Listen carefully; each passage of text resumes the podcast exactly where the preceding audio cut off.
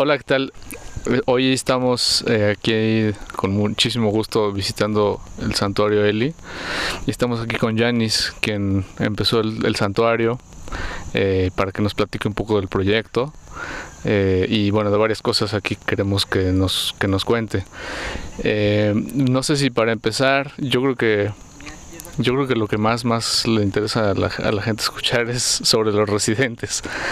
si nos puedes contar un poquito quiénes viven aquí, cómo se llaman, eh, cómo, cuáles son sus personalidades, ¿no? Este, y, y, cómo, y cómo llegaron, ¿no? Hola, pues muchas gracias por visitarnos, por estar por acá, eh, dando a conocer lo que hacemos. Nos encantan las visitas y también a, sobre todo a los cerdos, pues son, son creo los que más disfrutan las visitas. Em, ya tendrán oportunidad de conocerles también. Pues acá vivimos, eh, somos dos humanos, un perro que es Firulais y seis cerdos. Seis cerdos que pues sí, todos han sido rescatados, si no de la industria, eh, sí de traspatio, que generalmente es su destino pues es el ser, ser, ser comida, etcétera. Y de esos seis, el, primer que, el primero que llegó fue Pedro, Pedro llegó con solo tres meses de edad, era un bebé y cabía en brazos y ahorita ya imposible cargarlo, ¿no? ¿Hace, hace cuánto tiempo? Hace dos años llegó Pedro conmigo.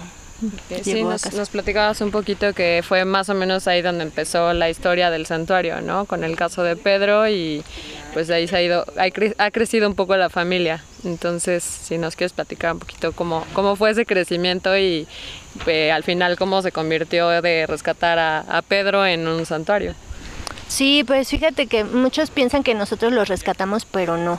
Hay, hay otras personas que hacen esa labor bien importante, bien bonita, bien valiosa, pero eh, los rescatistas, en esta persona, la persona, en este caso la persona que rescató a Pedro, em, pues buscaba un hogar en donde pudiera estar a salvo, que no lo utilizaran para nada, que le pudieran dar la vida que él merece. Y yo le ofrecí hogar temporal porque pues yo no sabía nada de cerdos, yo solo conocía gatos y tenía en ese momento em, el cuidado de él y que es la yegua por la que el santuario se llama así. Eh, y, pues yo no tenía mucho tiempo y esta inexperiencia de, mm, de saber nada de cerdos. Entonces solo ofrecí hogar temporal. Pero poco con el tiempo pues pude conocerlo, pude ver que su cuidado es fácil relativamente y que sí se podía. Y además me encariñé con él y dije, no, pues sí, claro, pues sí cabemos bien, ¿no? Ya habíamos muchos gatos, perros, y entonces sí cabía perfectamente Pedro. Y em, pues así fue que eh, por Eli prácticamente fue un mes después de que llegó Pedro, Eli falleció, que fue la yegua. Y en su honor fue que decidí iniciar el proyecto de Santuario Eli como un espacio sagrado en donde se respetara pues toda, todo tipo de vida, partiendo desde la mía, la vida que hay en mí, y también pues poder dar hogar a, algunos individuos que así lo necesiten. Entonces el proyecto está pues en crecimiento, llevamos un año y medio. Em, ya oficialmente, o sea, dos años de que llegó Pedro, pero un año y medio oficialmente como santuario Eli. Y, y la idea era esperarme un poco más para poder recibir otros individuos, pero la vida nos ha llevado así de casos emergentes, ¿no? Que ya necesitan hogar ya. Y sí es un poco bien difícil esa situación en poder, poder tomar la decisión de, de si puedo dar espacio a cuantos más para que estén bien los que van a llegar, tanto como los que ya están aquí. Claro, porque si no también a veces sucede, ¿no? Lo que digo, mucha gente con la enorme buena intención, por ejemplo, con los perros, ¿no? Muchos lugares que rescatan, eh, a veces que sucede que también los espacios se vuelven limitados para ellos, ¿no? No les puedes quizá dar la calidad de vida que se merecen y creo que de las primeras cosas que podemos ver acá es que todos están súper cómodos, tienen sus espacios como bien definidos, nos platicamos un poquito ahorita de las personalidades de ellos y como, no, a veces como hermanos, ¿no? Pues él, este se lleva no tanto también con el otro y tratamos de, pues de que estén, de que estén a gusto. ¿Nos, nos quieres platicar un poquito de un poco más lo que decías de las personalidades, por ejemplo, de Teresita, este, de eh, las dos niñas que están acá, se me olvidan sus nombres. Sí, pues es bien, em, fíjate que cada vez que yo convivo con ellos me doy cuenta que no somos nada, nada diferentes, ¿no? A, ellos, o sea, ellos también tienen personalidades, tanto cosas buenas que pudiéramos llamar como cosas que no nos gustan también. Ellos tienen su carácter. Nosotros también podemos decir, los humanos somos lo peor del mundo, pero ellos también tienen su carácter y defienden lo suyo. Y, es bien interesante como ver que no, no somos pero para nada diferentes. Em, las niñas, por ejemplo, son más territoriales, mucho más. Yo me he dado cuenta que sí, sí hay como un patriarcado, la verdad es que el matriarcado también está súper fuerte en todas las especies. Y, en, y por acá es el caso con las chicas. Las chicas son súper dominantes. Eh, por eso es que están aparte. Si bien todos los corrales tienen relación, o sea, hay interconexión entre ellos, se tienen separado porque a veces Miley entra en celo y se pone bastante hostigosa con los machos. Y los machos, que en este caso es Pedro, Australia y Valentino, son muy nobles, son un amor. Sí discuten entre ellos, eh, pero sobre todo a la hora de la comida es cuando más como los humanos. Sí, exacto, defienden lo suyo. estaría interesantísimo eh, como poder escuchar, ¿no? ¿Qué es lo que se dicen entre ellos? ¿Cuáles son sus, Además, hay una peculiaridad con los cerdos que no he visto con otros animales no humanos como perros o gatos, por ejemplo, que sí entablan una conversación, un diálogo y literal, se ven y están cerca y hacen como y el otro le responde y ya depende de lo que le responda el otro o se va o se queda. Sí, e, es, es sorprendente. Además tienen infinidad de sonidos diferentes y cada uno significa algo.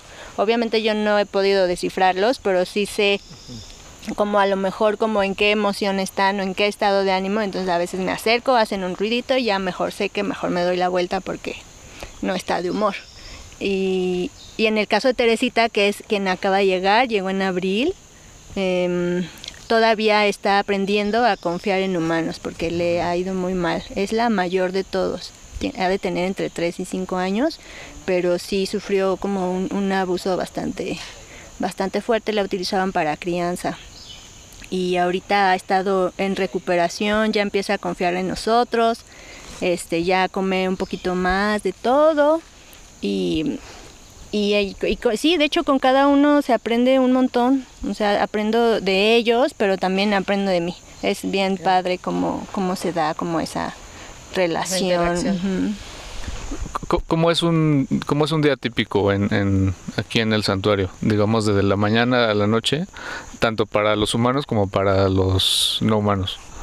Mm, pues empezamos siempre a las 7 de la mañana porque es a la hora que desayunan y si nos llegamos a tardar un poco más o incluso a veces ellos tienen hambre desde antes y empiezan así ya con los con, lo, con los ruiditos extraños que hacen y nosotros decimos que es Jurassic Park porque suena así literal como y sí me, el otro día me dijeron que para la película sí utilizaron ruidos de, de algunos animales pero también de cerdos porque es impresionante dices guau dónde están los dinosaurios y mm, entonces a las 7 empezamos con su desayuno eh, servirles agua o, que la tengan limpia, limpiarles los corrales y eh, pues checar el mantenimiento de cada uno, ¿no? Porque a ellos les encanta rascar el, suelo, la tierra y también restregarse en las tarimas, entonces eso va debilitando un poco y checar que todo esté bien, que no, que no haya un hoyo por donde puedan escapar.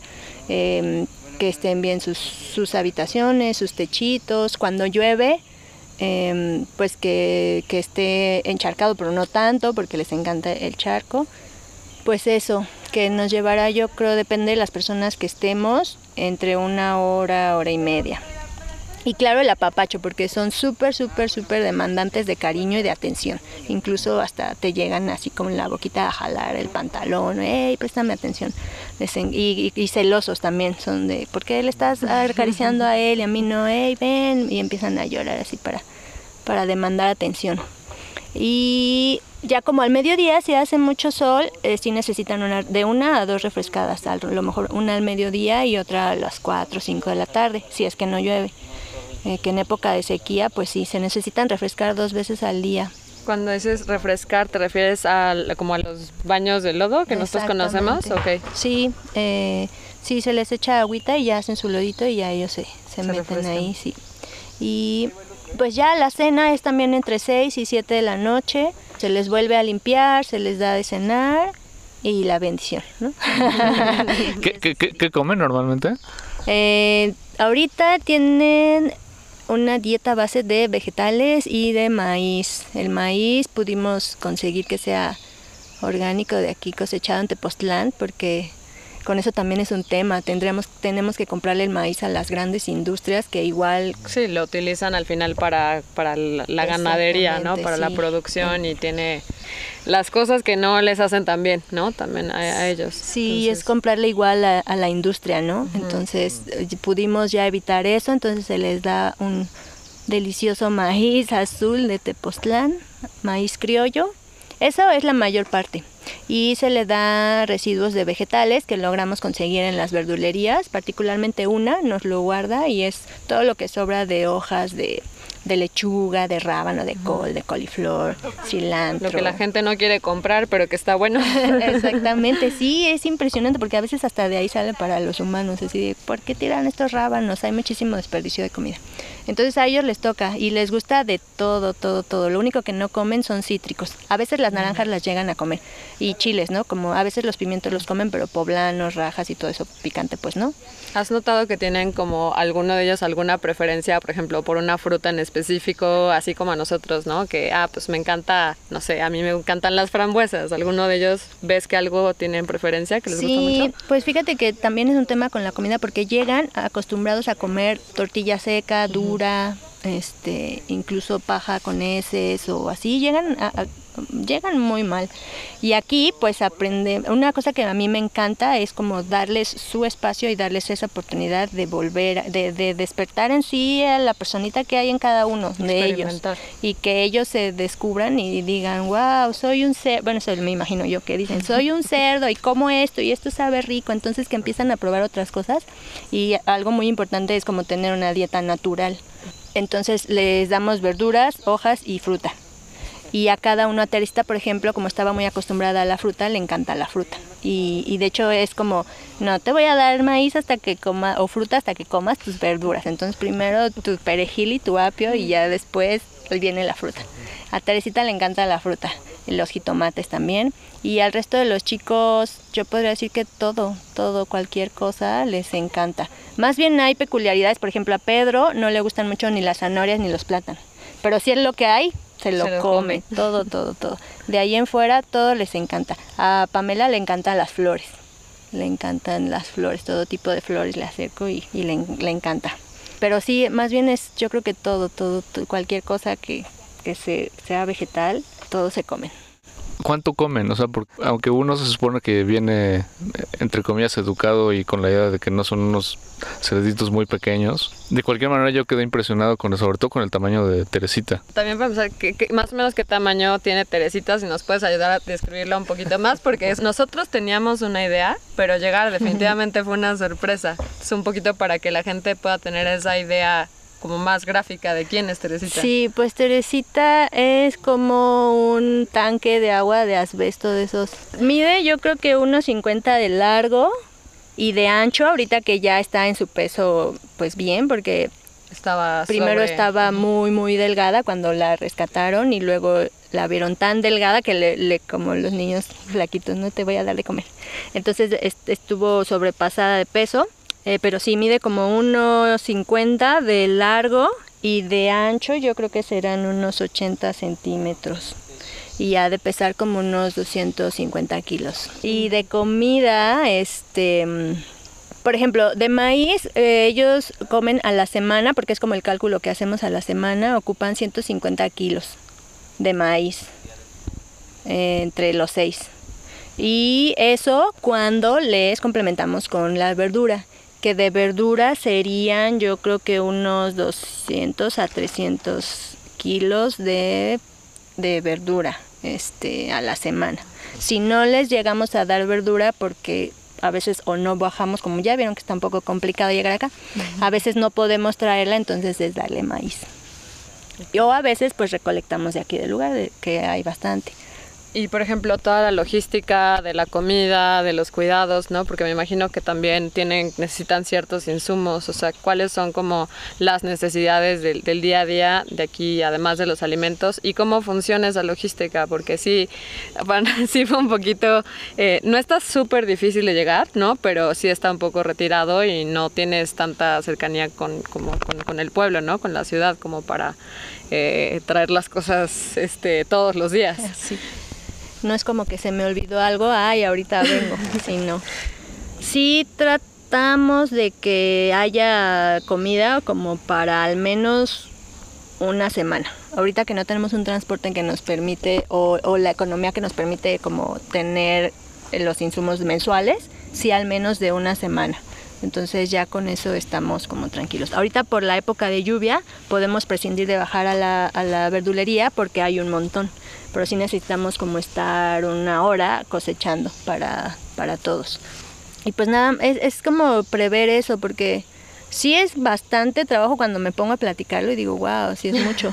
Pero ya en el día a día, o sea, teniendo como el maíz y algo de, de frutita es como es más práctico. Y no sé, es como ahorita que somos nada más dos personas, como que sí no, nos, nos acomodamos muy bien en nada, entonces esto, yo hago esto y ahora te toca a ti darles de desayunar y yo de cenar. Uh -huh. Pero cuando viene otra persona y entonces hay que capacitarla, por llamarlo de alguna manera, para, para enseñarle, sí veo como que, que ya estamos muy nosotros en el rol y, y, es difícil la, además como para otras personas integrarse en ese rol porque no es como que el, el gato o el perro tenga sus comida y agua y ya. Uh -huh. Tienes que hacer también la tarea completa de, de, ir, limpiar, este... O sea, sí es un poco más complejo, ¿no? Por sí, sobre todo también conociendo, por ejemplo, los lugares donde comen, es un tema, por ejemplo, lo de los comederos, porque les he hecho de diferentes formas, tamaños, colores, texturas, pesos, y siempre acaban con ellos. Entonces ahorita ese es como un reto día a día de poder que hacerles un comedero que, que se mantenga y que les dure. Eh, entonces es como también no nada más darles comida y ya, sino ver en dónde se les va a dar, eh, ellos tienen en cada corral muy marcado en dónde es su área de descanso, dónde es su área de refrescarse, y dónde es el área de comer y dónde es el baño. Como en una casa. Exactamente. ¿no? O sea, no, no comes en el baño ni te duermes en la cocina y ellos lo manejan perfecto. Sí, de hecho ellos lo pusieron porque yo podría sí. decir, pues aquí van a comer y aquí van a... Y no, ellos te dicen, ay, no me interesa tu diseño, yo voy a hacer del baño acá, voy a comer acá y me voy a refrescar acá. Entonces y todos, fíjate que los tres, los, los tres corrales coinciden en donde hacen sus, sus, heces, en donde ellos hacen del baño. Es como, es como lo que une a los tres corrales, porque hacen, o sea, son son súper limpios los cerdos. Es, es, ironía eso de, de los sí, cerdos claro. o cochinos o puercos, ¿no? Porque son súper limpios. Ahorita que nos platicabas que son dos humanos quienes llevan el, el santuario, ¿nos puedes platicar un poquito de ustedes? ¿Cómo, cómo, cómo, cómo llegan a, empezar aquí a este, este lugar, qué hacían antes y bueno, ya, ya escuchamos un poquito de Pedro, que fue a lo mejor como el inicio, ¿no? Pero cómo, cómo deciden cómo llegan a este, a este terreno en específico y, y, y aventarse esta misión que es este bien compleja y admirable, ¿no? O sea, admirable pero, pero bien difícil, ¿no? Que no cualquiera lo haría. Sí, pues fíjate que cuando yo decidí, antes de que llegara Eli a mi vida, antes de que nos conociéramos, yo tuve así como un sueño, porque yo llevaba como una vida tranquila, más tranquila de lo normal, podría decir yo. Y un día dije, no, claro, yo quiero tener mucho dinero para poder comprar un terreno y para poder ayudar a los animales. Y dije, bueno, sí, ya cuando me jubile, cuando tenga por ahí unos 60 años o me gane la lotería o no.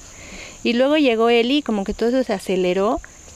Y obviamente cuando llegó Eli no me puse a pensar, oye, es que no tengo dinero, no tengo un espacio. Simplemente quise ayudarla y, y, llegó, ¿no? Entonces de ahí pues todo lo que viví con Eli, ella me dio como mucha, mucha fuerza para sí, así puedo hacer algo. Y fue por eso que inicié el proyecto y nos fuimos a un terreno que me prestaban. Pero resulta que en ese, bueno, en ese terreno llegamos Pedro, Miley, Pamela y yo. Y éramos nosotros cuatro nada más. Pero en un mes me, me, corrieron, me dijeron, no, ya no puedes estar aquí. Y yo, oh my God, ¿dónde me voy a ir con tres ceros? O sea, no es tampoco como que puede decir, vámonos en una mudanza. Sí, me voy al departamento de aquí al lado y me mudo con todo. Y pues fue una labor, fue, fue, yo siempre digo que he tenido mucha suerte, le podemos llamar de mil maneras, pero en obtener como siempre respuestas de yo necesitar algo para el proyecto y, y, y, hay, hay opciones y hay formas y hay gente siempre que quiere ayudar. Y fue así buscando espacios en renta, en préstamo, en alquiler, lo que sea, un espacio en donde pudieran estar tres cerdos bien, felices y contentos. Eh, y así fue que llegamos acá. Es un terreno abierto, no está cercado, por lo que se tuvo que construir un corral adecuado y, y las condiciones para estar humanos pues no las hay, pero yo dije mientras puedan estar los cerdos, ahí vamos a estar. Y poco a poco se ha ido acondicionando, ¿no? O sea, la cocina está, estaba en el cuarto, ahorita ya lo pudimos separar y sí se tiene un proyecto para hacer dormitorios arriba y porque todo este año y medio que hemos estado ha sido acondicionar el espacio de ellos, que ellos tengan un corral más más amplio, un techo, este, comederos y ahorita más o menos ya está, entonces dije, bueno, ahora es momento como de que los humanos estemos tengamos un poquito más este habitable el espacio. Em, pero el objetivo pues sí es, es ese y también eh, yo llegué acá, cuando llegué aquí a este espacio en donde estamos actualmente éramos tres, dos chicos y yo, pero para mí el, santuario es así primordial, o sea, yo no me imagino qué estaría haciendo la verdad. Entonces para mí es, es mi vida y es lo que, lo que quiero hacer y mi pequeño granito de arena aquí está. Siempre hay gente que, que apoya, siempre hay activistas queriendo venir, ayudar, mi familia también. Y ahorita eh, está Ale que lleva aquí desde enero y él anteriormente estaba trabajando en un albergue para perros y gatos. Y de hecho lo que yo siempre busco es que les interese la talacha animalera y con los animales, o sea, que se enlode, que se empolve, recoger popos, dar de comer, acariciar, eso es como el requisito primordial para todo aquel que quiera que quiera estar acá o que desea ayudar de algún modo. Y hablando de eso, ¿de, qué modos, de qué modos se puede ayudar al santuario? Fíjate que algo muy bonito que a mí me gusta del proyecto que quiero desarrollar es que no es mi santuario, no es mi proyecto. Si yo sí soy como la que encabeza y la que a veces dice ahora por aquí, por acá voy dirigiendo, yo creo que Santuario Eli es una comunidad, eh, porque somos todos.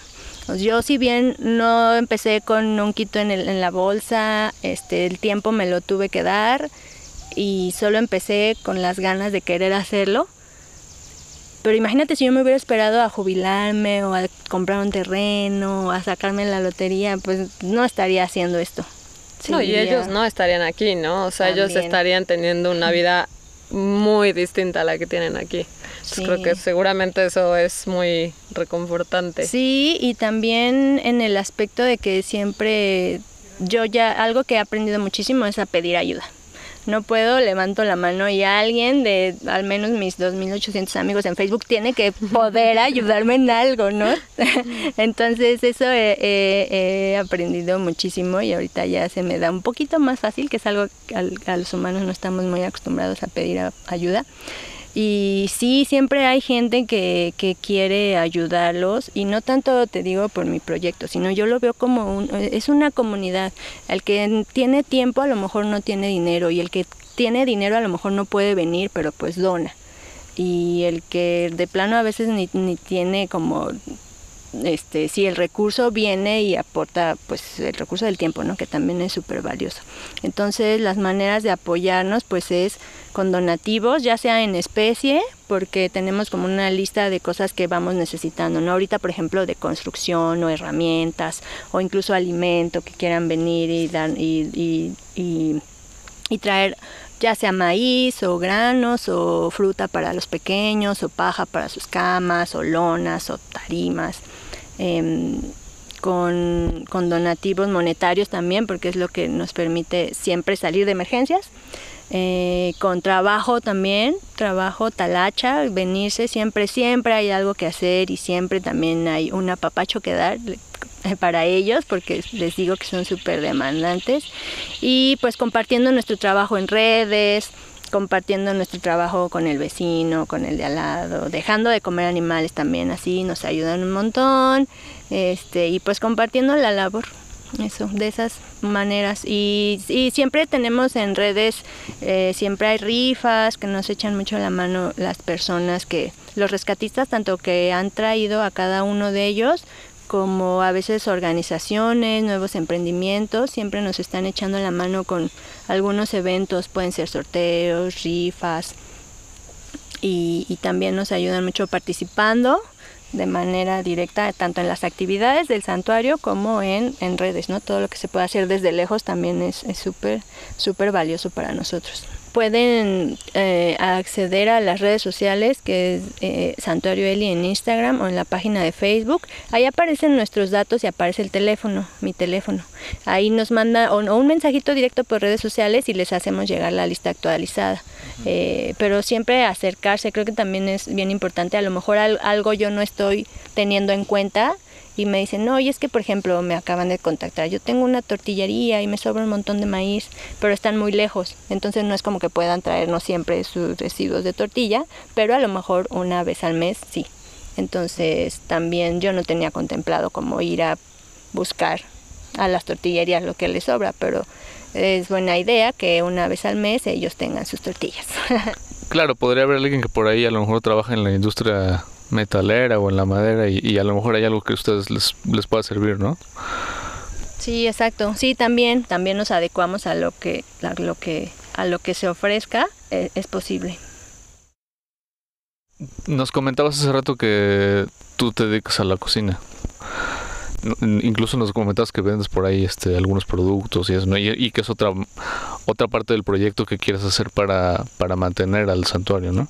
Como les comentaba, parte del proyecto sí es eh, preservar la vida partiendo de la vida que hay en mí. Si yo no cuido, me cuido, no cuido lo que hay en mí, va a ser difícil que yo pueda cuidar algo afuera. Y entonces para mí es súper, súper importante mostrar a la gente y compartir como primero cuál fue como mi historia en ese sentido y, y por otro lado eh, la importancia de una dieta basada en plantas porque nuestro cuerpo está diseñado para eso, para una alimentación vegetal. Y, pues sí, desarrollo aquí algunos productos como quesos a base de semillas, chorizo también a base de semillas y postres, que es como el antojo número uno a nivel mundial, ¿no? Los postres. Y eso es como algo que yo sí me enfoco como en una alimentación saludable porque también es más limpio para mi cuerpo, más limpio para el planeta y, es mejor. Entonces, todos los productos que hago, pues sí son em, sin conservadores, sin grasas saturadas, sin harinas refinadas y, trato de llevar como una línea de, alimentación consciente basada en plantas, natural.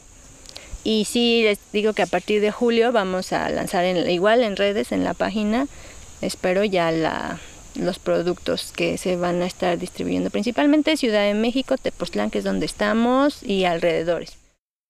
uno de los objetivos del lugar, la cuestión educativa, si bien pues poder empatizar con los animales que también sienten que también necesitan vivir sus propias vidas, tener sus propias experiencias, pero también es muy importante esto de si yo no me cuido para mí es súper importante, ¿cómo voy a cuidar algo más, no? Entonces, si no reconozco algo bueno en mí, ¿cómo voy a reconocer algo bueno en otra persona, ya sea animal, humano o no humano? Em, y esto también parte de la tarea educativa, uno, pues es sobre la alimentación también en el lugar.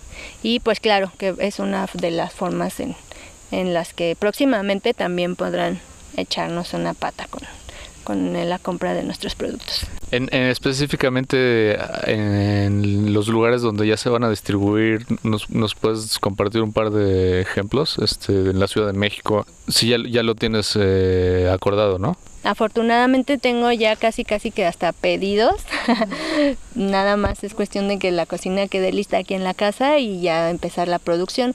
Y en la Ciudad de México el punto de distribución va a estar en Anzures por Polanco y también en algunos establecimientos como Puro Amor, por ejemplo.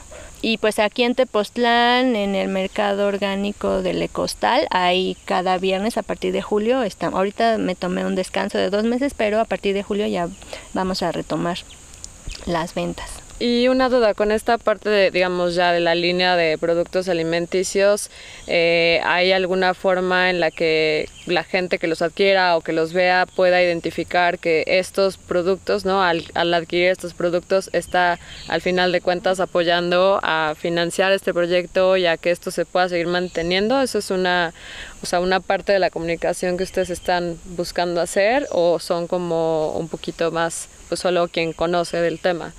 No, sí, la idea es que también eh, pues forme parte de los ingresos del santuario. De, de, afortunadamente son productos que se distribuyen muy bien y que se buscan mucho. Y también pues si es algo que yo sé hacer está mejor no entonces sí es una de las principales eh, fuentes de ingresos del santuario todo lo que yo hago que va enfocado a la cocina. También por ahí en Facebook tengo un grupo de video recetas de repostería saludable apta para veganos, que también con un donativo de 125 pesos ustedes entran y es un grupo que constantemente estoy alimentando de video recetas. La verdad está súper interesante saber todo lo que haces, ¿no? Porque pues uno escucha el santuario y escucha muchos proyectos, pero pues también te preguntas, ¿no? ¿Quién, ¿Quiénes están detrás y cómo lo logran? Sí, justo es como bien, bien creativo, que luego sí es parte, a mí pues últimamente sí me ha tocado como reconocer y dice, wow, o sea, a mí me, encanta este proyecto porque digo, wow, cuántas cosas sí puedo hacer y no solo yo, o sea, cuántas cosas, porque también hay creatividad en muchas personas que a lo mejor dicen, es que ahorita no puedo estar allá, pero mientras hago esto, entonces dices, wow, cuánta creatividad y cuánta cuánta masa en gente se pueden mover. O sea, y yo lo digo particularmente que fue con Eli, en el caso de Eli, pero ellos, ¿no? Porque todo es para ellos y todos ellos. Y yo sé que también en cualquier momento, cualquier emergencia que surja, como fue el caso en el que Teresita necesitamos un transporte para, para traerla, también la gente se moviliza. Eh, y, y surgen unas ideas impresionantes y es como como pues tenemos todo para poder hacer grandes cosas por ellos.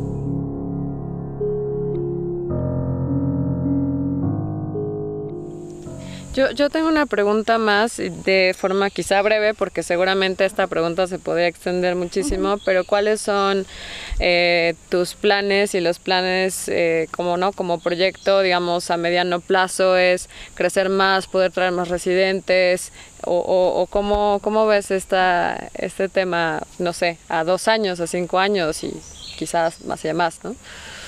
Pues sí lo he visualizado a cinco años. Cuando llegué yo ya quería que todo estuviera listo y ya, y por qué no me sacó la lotería si ni siquiera compraba el boleto y ya quería todo. Pero ahorita eh, ya mm, pues lleva tiempo eh, y algo que tenemos que aprender los humanos es ser pacientes pero constante, ¿no? No puedo esperar que sucedan grandes cosas si hago nada eh, o haciendo lo mismo. Entonces, eh, sí, mi idea es, ahorita estamos por comprar el terreno a pagos, pero el objetivo del santuario sí es crecer tanto en espacio e infraestructura para poder recibir a más individuos de otras especies porque hay muchos, muchos casos. Y sí, como les comentaba, desafortunadamente no podemos, eh, todos los santuarios, no podemos albergar a todos.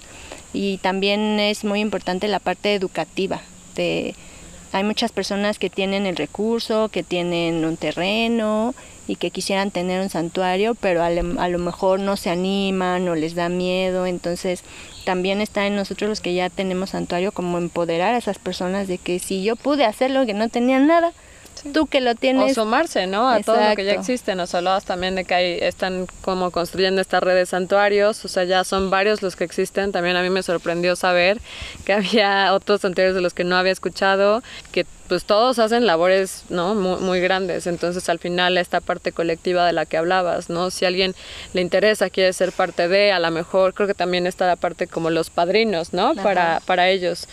sí, claro. Este, siempre buscamos... Eh, padrinas y madrinos, les, digo yo, que, nos ayuden como también en, la manutención, porque algo bien importante que en la que queremos hacer énfasis en la cuestión educativa, sobre todo en el activismo, es que un rescate inicia pero nunca termina.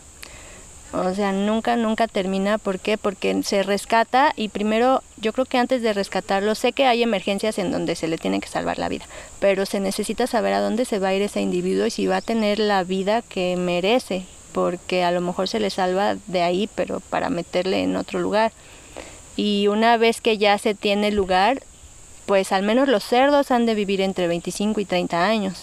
Y apenas los chiquitines que tenemos aquí con nosotros, eh, tienen, no pasan de los tres años.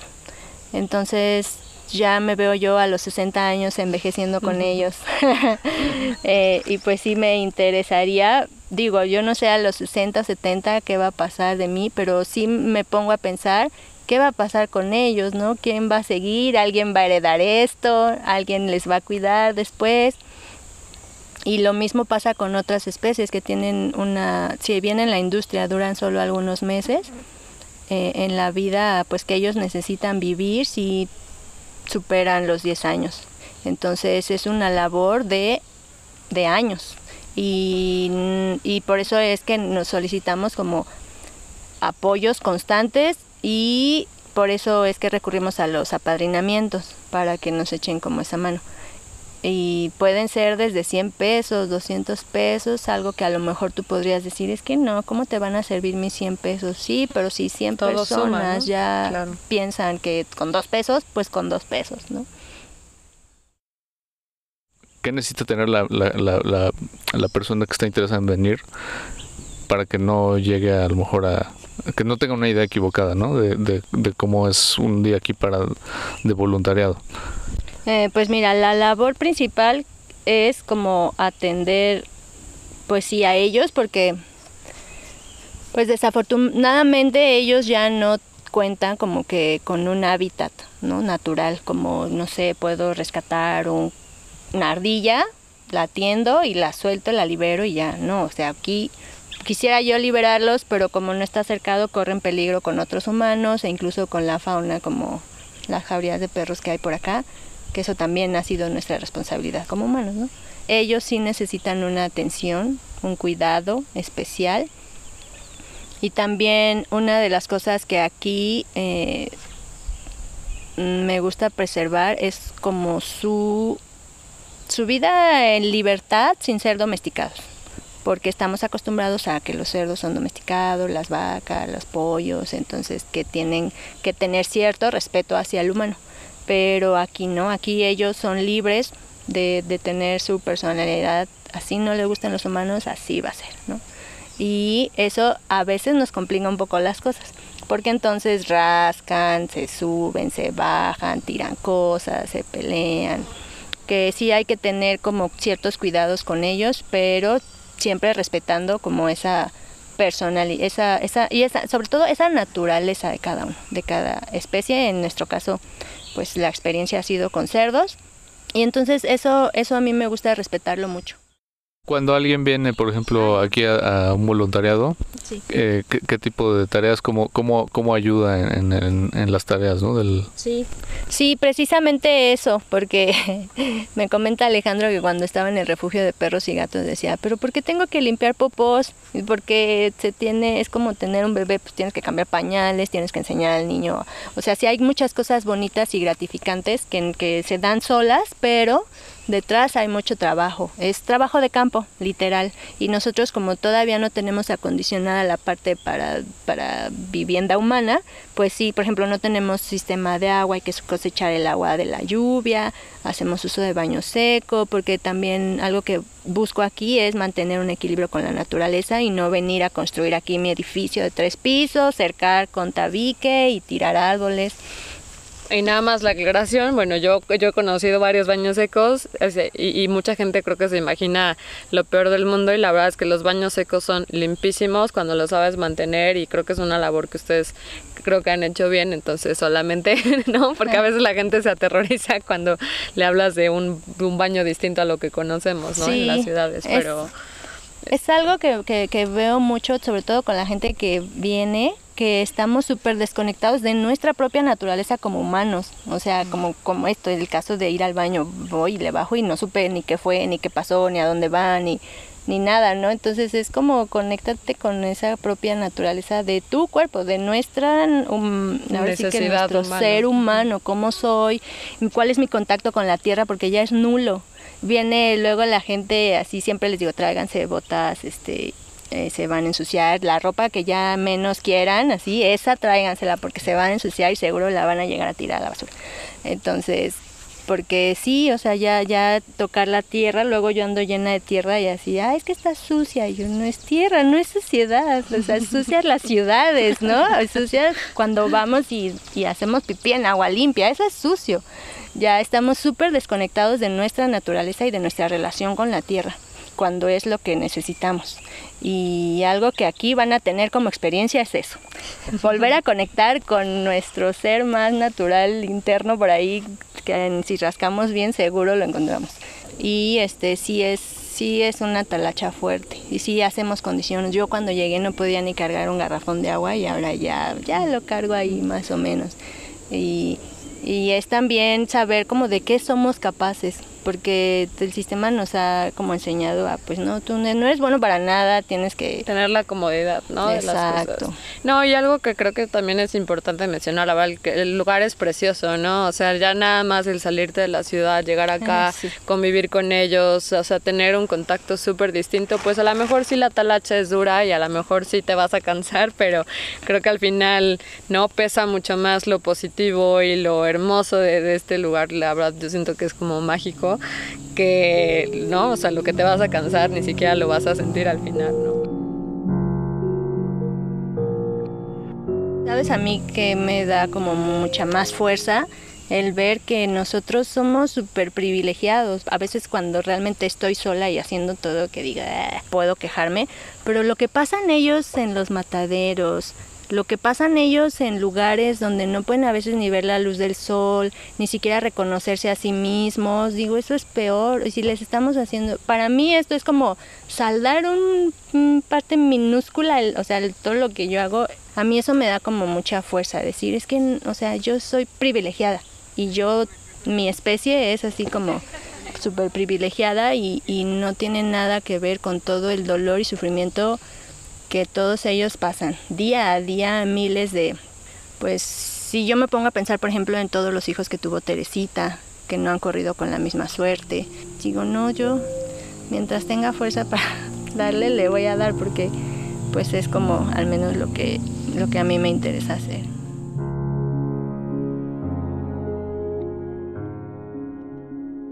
Muchísimas gracias por recibirnos.